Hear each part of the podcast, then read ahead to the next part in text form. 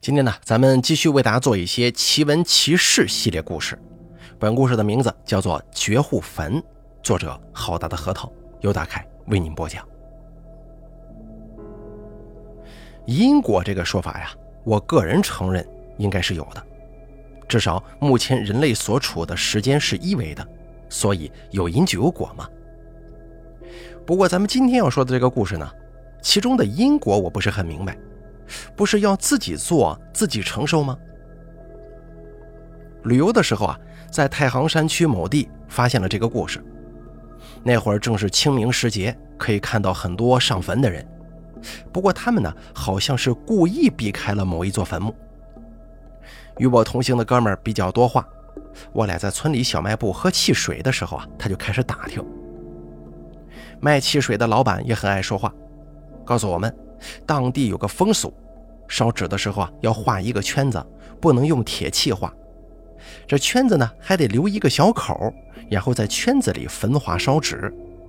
人在小口附近站着，那就是祖先们拿钱的门。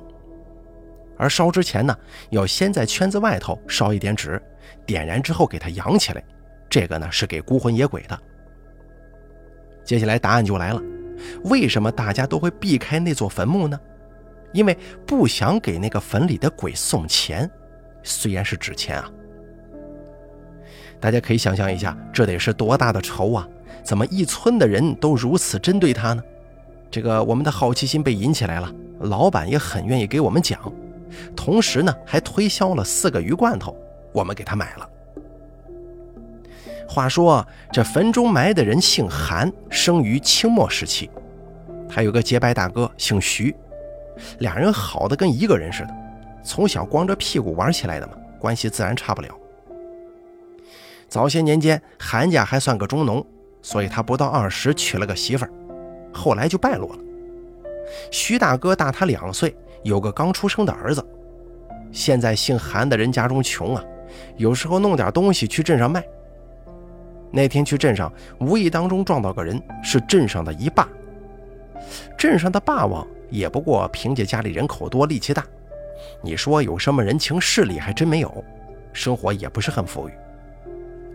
这天呢，恶霸提了壶酒，正在街上走呢，被这个姓韩的人给撞了一下，酒壶落地就摔碎了。你说这恶霸能干吗？举手就打他，姓韩的挨了一顿揍，然后呢，他又求人写下一张欠据，你得赔人家酒钱呢，一共是五十文。而倒霉就倒霉在借据上，姓韩的没钱去找徐大哥，徐大哥也是个农民，哪有富裕钱啊？说我去给你张罗张罗吧。还没等他张罗到，恶霸第二天就来要账了。姓韩的躲了出去，他家女人在家。恶霸一看，好吧，先欠着吧。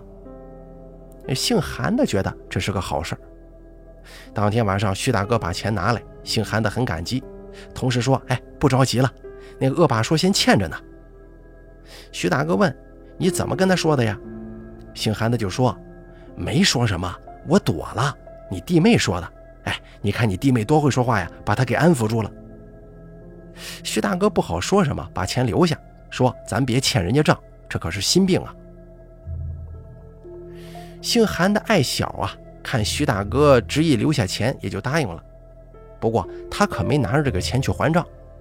五十文，一半买点鸡雏去卖，一半用来改善自己家生活了。徐大哥后来也问他：“那五十文钱你还给那恶霸了没有啊？”他就说还了。徐大哥也就放了心。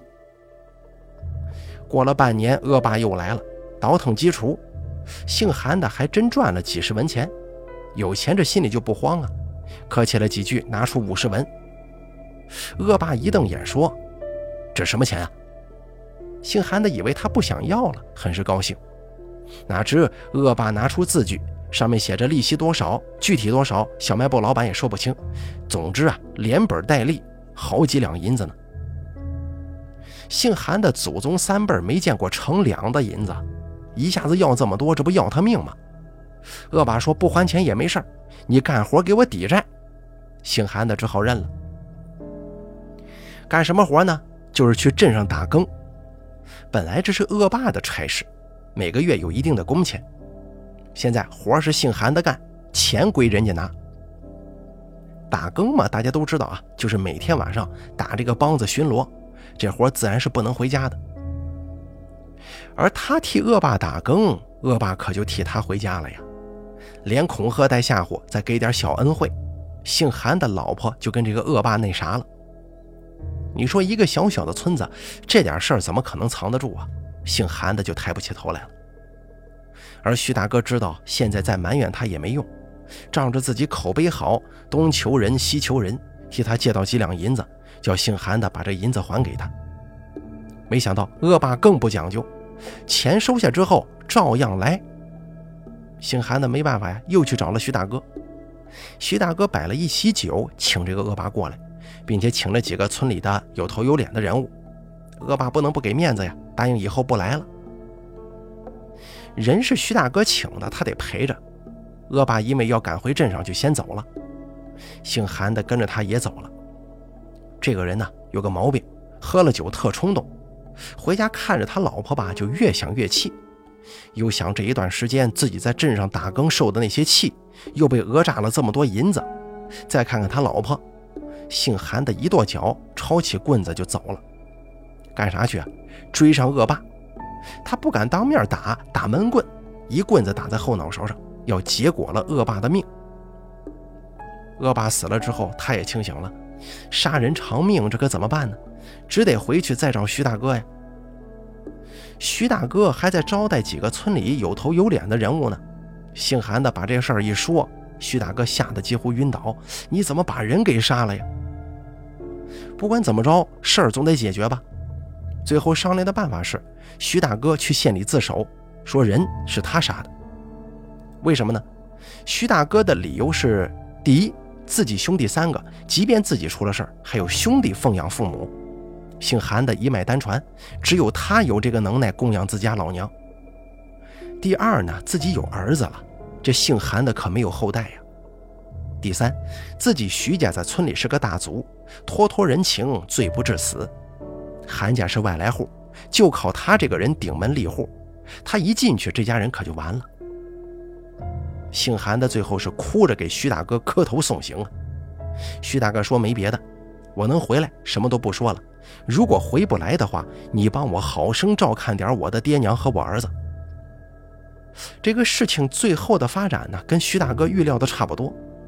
自首以后，亲族们再帮忙疏通疏通，没定死罪。徐大哥放心了，坐几年牢出去再好好过日子吧。可谁知啊，人算不如天算，闹了牢瘟，徐大哥没挺过来，死了。消息传回村子，姓韩的也是大哭一场，把尸首给弄了回来。下葬的过程咱就不细说了。可是徐大哥这一死，当年他替姓韩的借的那点钱就出了问题。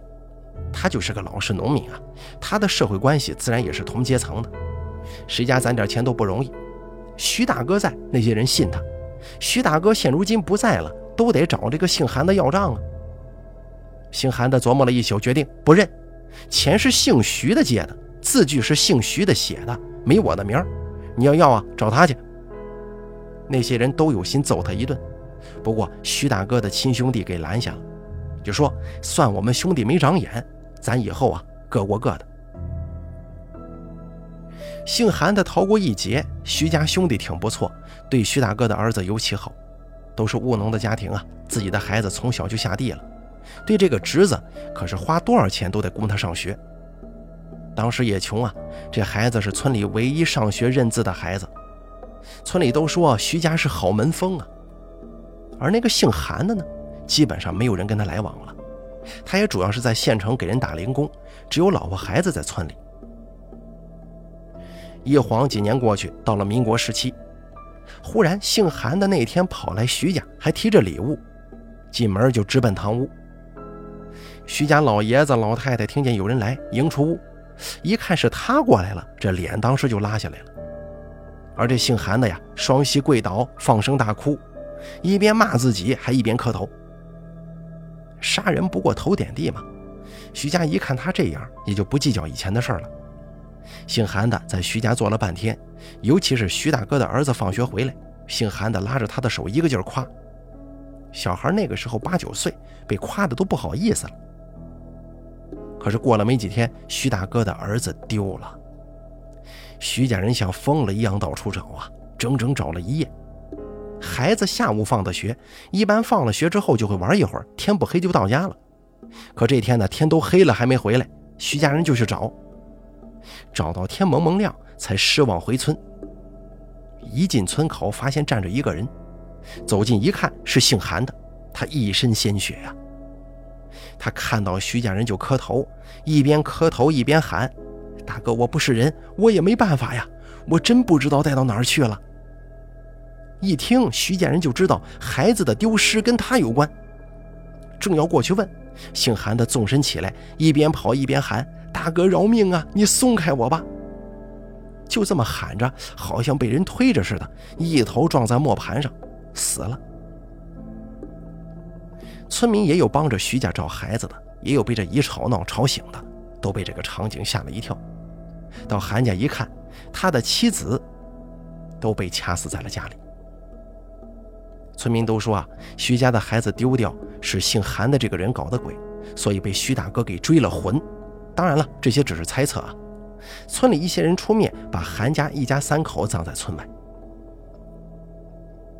过了十几年，徐家老三下地干活，看见远远走过来几个人，打头的是个年轻的，背后呢跟着俩随从。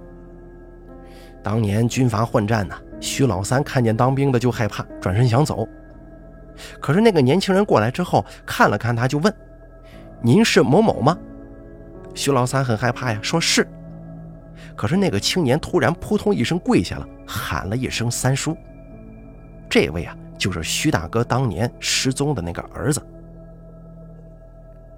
想当初，姓韩的在城里头染上了赌钱的毛病，欠了一屁股债。赌局的人说不还钱就剁他手。你想跑，你老婆孩子总跑不了吧？姓韩的走投无路的时候，听到一个消息，某个营长想买个小男孩，要会念书的，还得长得俊的。他就想起了徐大哥家的儿子，不过那么长时间没走动，他也几乎不在村里，也不知道这孩子长啥样。于是呢，就有了他去赔罪的那一幕。他这一看，徐大哥的儿子生的是真不错呀，就把孩子拐走了，卖了钱还了赌债。而营长买小男孩干啥呀？他们旅长的老太爷是个文化人，老派的文人，喜欢用书童。营长不懂啊，以为老太爷有啥特殊爱好呢，觉得哎，送个小男孩过去，这可是个好礼呀。徐大哥的儿子送到老太爷那儿，爷俩特别投缘，老太爷逼着旅长认了个干儿子。啊，当时认下了，孩子还没敢说，想回家看看，毕竟是寄人篱下呀。人家一翻脸，自己最好的下场也是流落街头，直到学业结束才敢说的。这不回家认亲呢吗？而咱们故事开头说的，大家都绕着走的那个坟，就是韩家人的坟。现如今百年上下了，村里都管那个坟叫绝户坟，互相告诫，谁去那儿烧纸，让韩家的鬼得着了，非倒霉不可。不过这姓韩的倒是没什么，我就觉得他这老婆孩子不应该有个这么惨的下场啊。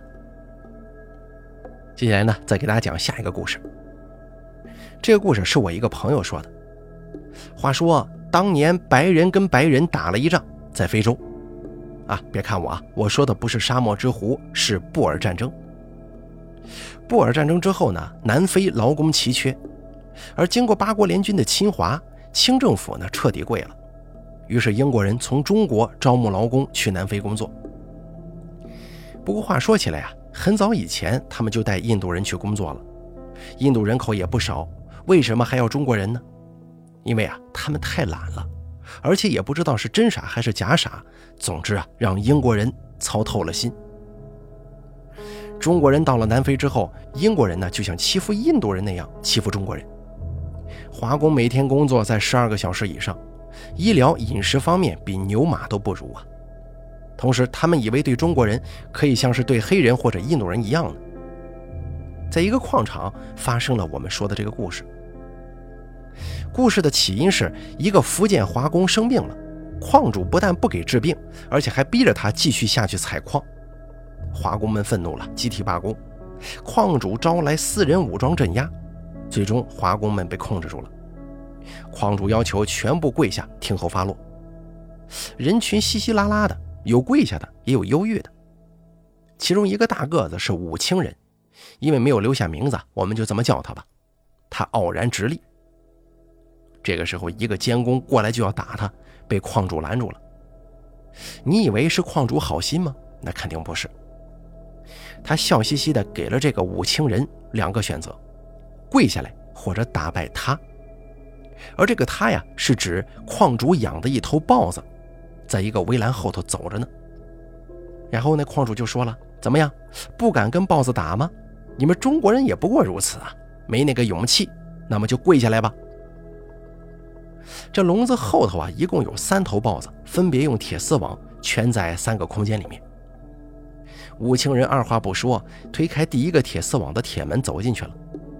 人们能看到绿草地上，豹子立即抿起耳朵，把牙都呲起来了。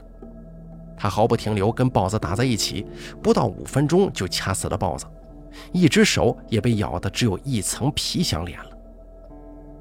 矿主一看傻眼了呀，所有中国人都站了起来，没有一个跪着的。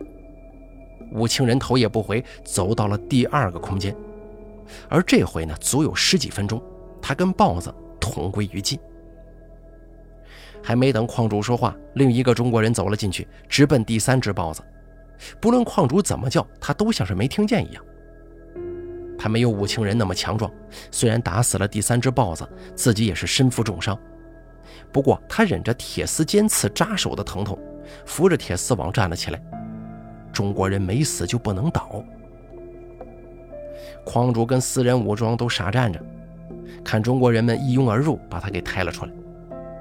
这一夜啊，南非的草原上火光点点，百余中国矿工自发地为武清人守灵。后半夜，第二个战豹子的人也死了，大家也为他守灵。第二天，他们没开工，为二人送葬。百余人的队伍浩浩荡荡，而矿主昨天就已经被吓坏了，也不敢阻止他们。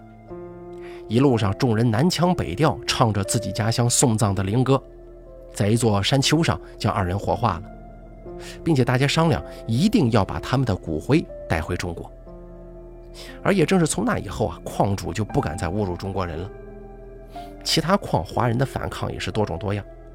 而正是从那以后啊，英国人认识到，他们不可能像使用黑人或印度人那样对待中国人，最后废除了招工法令，大批华人回到国内。英国人呢，选择引进更多温顺的印度人去工作，虽然效率低下。但至少啊，他们是不会反抗的。再说下一个故事啊，捡钱。偷钱是犯罪，捡钱我觉得没那么严重吧。这是一个听来的故事啊，在中原地区某个村子，清代不是清末啊，至少也是雍正年间发生的事儿这个村子是新盖的，怎么回事呢？前几年黄河发大水，淹死了很多人。即便没死于洪水的，也都各处去逃荒了，几年后才回来重建家园。这务农攒点钱不容易啊，大水一冲更穷了。咱们今天故事上说的第一个捡钱的人呢，是一个二十来岁的小伙子。那天傍晚从地里回家，正走着呢，看见前面有个小孩蹦蹦跳跳的往村里走。一会儿，小伙子走到那个小孩出现的地方。我低头一看，地上有几枚铜钱，估计是那个小孩这么一蹦一跳掉出来的。哎，这可是横财呀！他很高兴地捡回家，他老婆看到了也很高兴。第二天，他老婆起床，做完饭之后回来叫他吃饭，准备下地呢，一看吓坏了，小伙子瞪大双眼，竟然死在了床上。人命关天呀！县官下来检查了半天，仵作也没验出伤来，不了了之了。之后半年之内，附近几个村子陆陆续续死了十几个人，男女老幼都有。唯一的共同点是，他们都捡过钱，掉钱的也不一定是小孩，男女老少都有。就是走在人的前头，没人能看到他们的脸，不过路过这边的时候总会捡到钱。那有没有没死的呢？有两个。一个是信佛的老太太，一辈子不占便宜；一个是镇上教书的先生，为人方正，不肯捡钱花。县令综合分析啊，肯定是当年的淹死鬼作祟，把捡来的钱搜集起来，县官摆了点贡品，亲自到河上祭祀，然后把铜钱投入河中，意思是我们可没拿啊，都还给你们了。结果一点效用都没有。好在村民们也得到经验了，别说钱了，什么东西都不敢捡，不捡也就没事慢慢的，大家就见怪不怪了。直到庚子年之后。渐渐的，大家才发现，捡了钱也可以没事还有下一个故事啊，小梅。这个故事是我一个朋友说的，他跟故事里的人是同学。他的同学叫小梅，自然是个女的。小梅是个胖乎乎的小姑娘，村里人都很喜欢逗着她玩。她呢，虽说是个小姑娘，可整天登梯爬高的，所以得了个绰号叫胖猴。有一天呢，出事了。小梅独自在家里爬树，大人们都在午觉呢，一个没抓住，她从树上摔了下来，死了。哎呦，家长是痛哭流涕呀，而且用最快的速度把她送到医院。但是医生很肯定，在没送到医院之前，小孩人就没了。怎么办呢？只能接受现实。当时是九十年代，我朋友的家乡已经开始推行火葬了，当然还不是很严格。小梅的爷爷舍不得，一定要求土葬，埋在祖坟外。于是他爸呢，偷偷买了个小棺材，准备停灵三天，偷偷埋了去。他家人缘挺好的，可谁知啊，最后还是被人给举报了。下葬那天，亲友们送小梅走，忽然来了几个镇上的工作人员，一定要给人拉去火化。小梅的爸爸跟叔叔他们就打起来了。正打得不亦乐乎呢，忽然听到棺材里传来了哭声。因为是偷偷下葬嘛，那个时候天还没亮呢，村外天是黑的，棺材里的女孩哭声足可以拍一部恐怖片了。镇上的工作人员当时吓得不敢动手了。当大家把棺材打开的时候，小梅直接就坐起来了。人家没死，这还火化什么呀？小梅一家人欢天喜地的把她抱着回了家。剩下一群受伤的工作人员目瞪口呆地看着。可是回去之后啊，小梅不吃不喝，懵懵懂懂的，啥也不说，就像是没睡醒似的。家里很着急，送她去医院挂了几天吊瓶，回来也没别的办法。小梅呢，还是不吃正常的东西，不过喝水了。就算吃东西，只是喝米汤。后来到了七八岁，才能吃点菜汤。他跟人也不说话，但是看着也不像是傻子。上了学以后才凑合着能说话的，不过只说必要的话，一天没个几句。整天也不跟别的小朋友玩了，只是呆呆的坐着。不过他学习成绩还是非常好的，后来考上了一个一本。一六年的时候，他上大二，他的一个堂哥在外省某处上学毕业了，找了个不错的工作，请一家人出去玩。既然全家都去了，他也跟着呀。到了当地一座名山，是个著名的旅游区。